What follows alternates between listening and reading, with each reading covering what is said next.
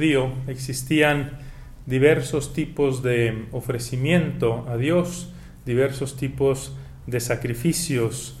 Existían los sacrificios de alabanza, también los sacrificios de expiación o de petición de perdón, sacrificios de agradecimiento, de acción de gracias, sacrificios de pues, simple ofrecimiento, ofrecerle a Dios los frutos y el esfuerzo de, las personas, y también sacrificios de petición.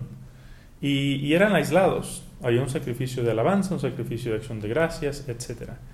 Y la Santa Misa católica no fue inventada de cero. Tiene, tiene continuidad con, con los ritos del judaísmo y obviamente la misa es el, ofrecimiento, es el sacrificio de la nueva alianza, que es el sacrificio perfecto y, y, definitivo. Y por eso la Santa Misa incluye todos los tipos de sacrificio y de ofrecimiento del Antiguo Testamento. Entonces, en toda misa y de manera muy especial en este 31 de diciembre, en este fin de año, venimos a alabar a Dios. Es un sacrificio de alabanza, de reconocimiento de quien Dios es, de su grandeza, de su poder, de su belleza. Es un sacrificio también de perdón. Al final de este año todos tenemos que pedirle perdón a Dios, porque todos somos pecadores porque todos lo hemos ofendido de manera más o menos grave, de manera más o menos consciente, pero todos hemos ofendido a Dios y es justo que lo reconozcamos y es sano que le pidamos perdón a Dios sinceramente de corazón. También venimos a, agradecer, agradecerle todo lo que hemos recibido. Si hiciéramos listas serían incontables, cada uno tiene tantas cosas de que agradecer a Dios venimos a, a ofrecerle también, ofrecerle todo lo que Él nos ha permitido hacer en este año, a ofrecerle todo lo que esperamos poder hacer por Él este año que comenzamos mañana.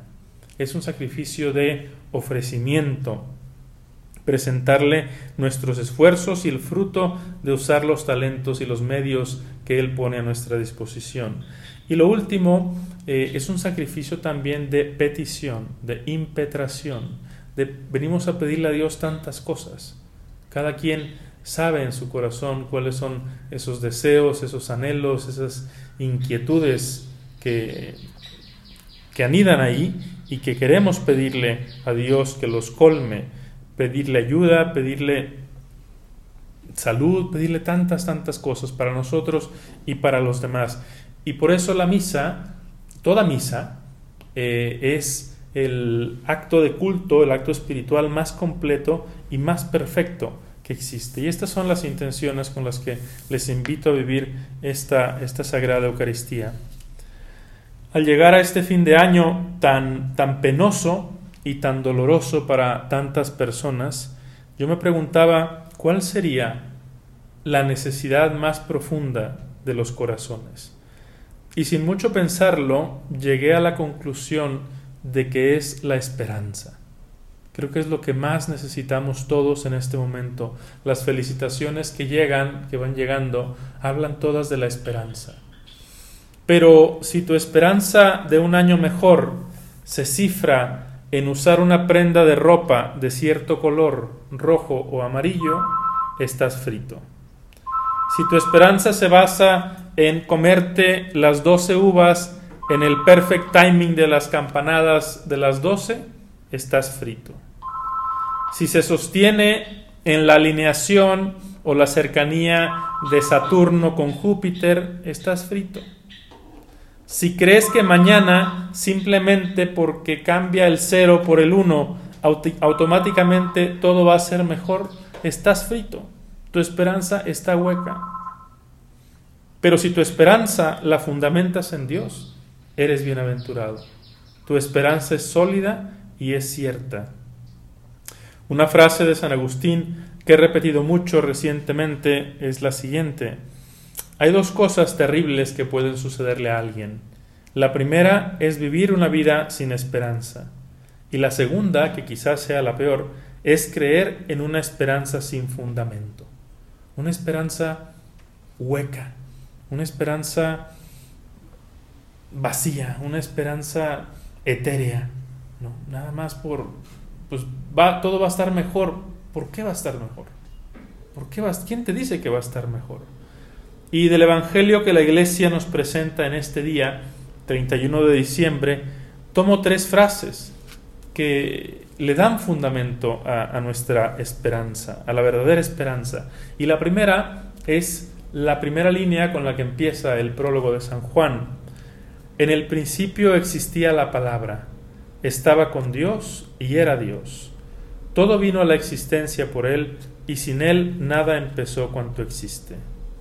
Esta expresión con la que San Juan empieza su Evangelio nos habla del Dios eterno, del Dios inmutable, del Dios que existía antes de que existiera la creación, nos habla del Dios creador y de un Dios creador al detalle, donde dice todo vino a la existencia por él. Ese todo implica todo, hasta el más mínimo detalle. Un fundamento sólido de nuestra esperanza es saber que Dios nos ha creado a cada uno de nosotros por amor. Un amor que no se muda, un amor que no crece ni mengua. Que hagas lo que hagas, ya sea el bien o el mal, Dios no te va a querer más ni te va a querer menos.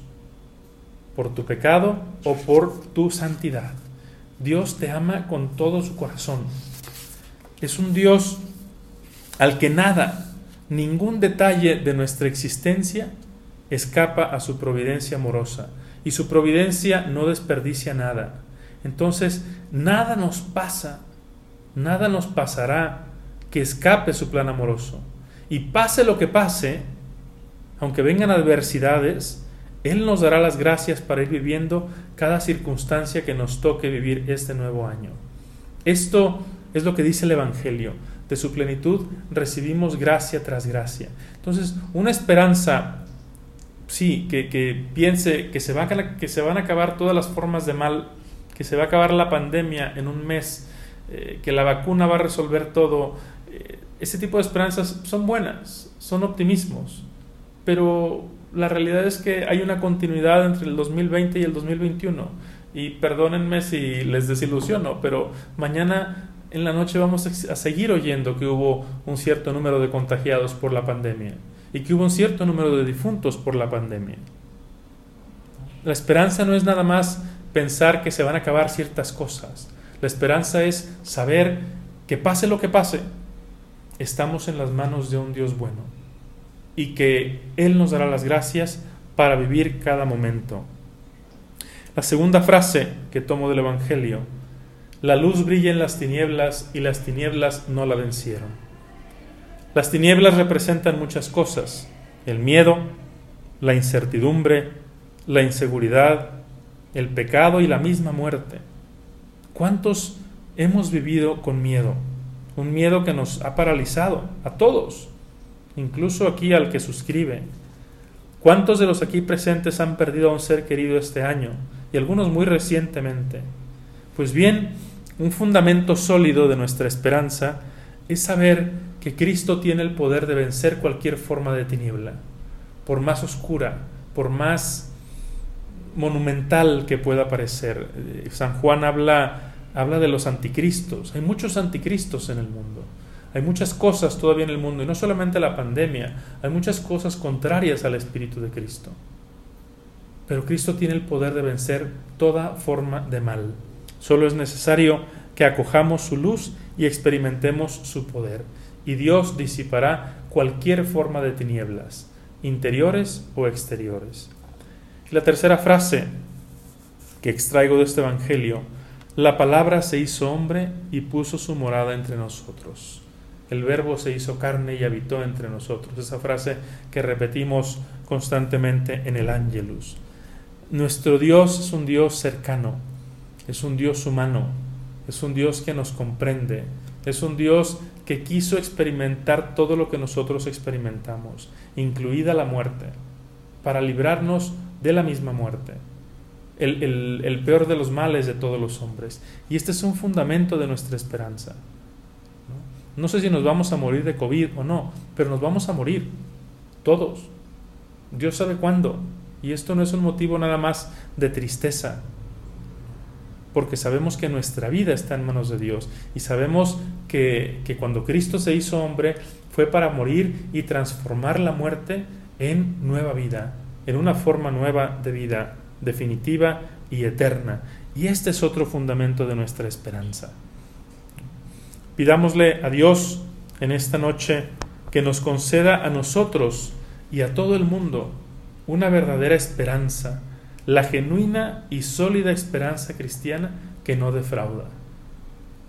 Y pongamos lo que esté de nuestra parte también. Esa esperanza hay que alimentarla. La alimentamos al recibir los sacramentos, la alimentamos al leer y meditar la palabra de Dios en ese contacto asiduo con Él. Y si lo hacemos, será la mejor forma de comenzar y de atravesar este 2021 que ponemos en manos de la Santísima Virgen María.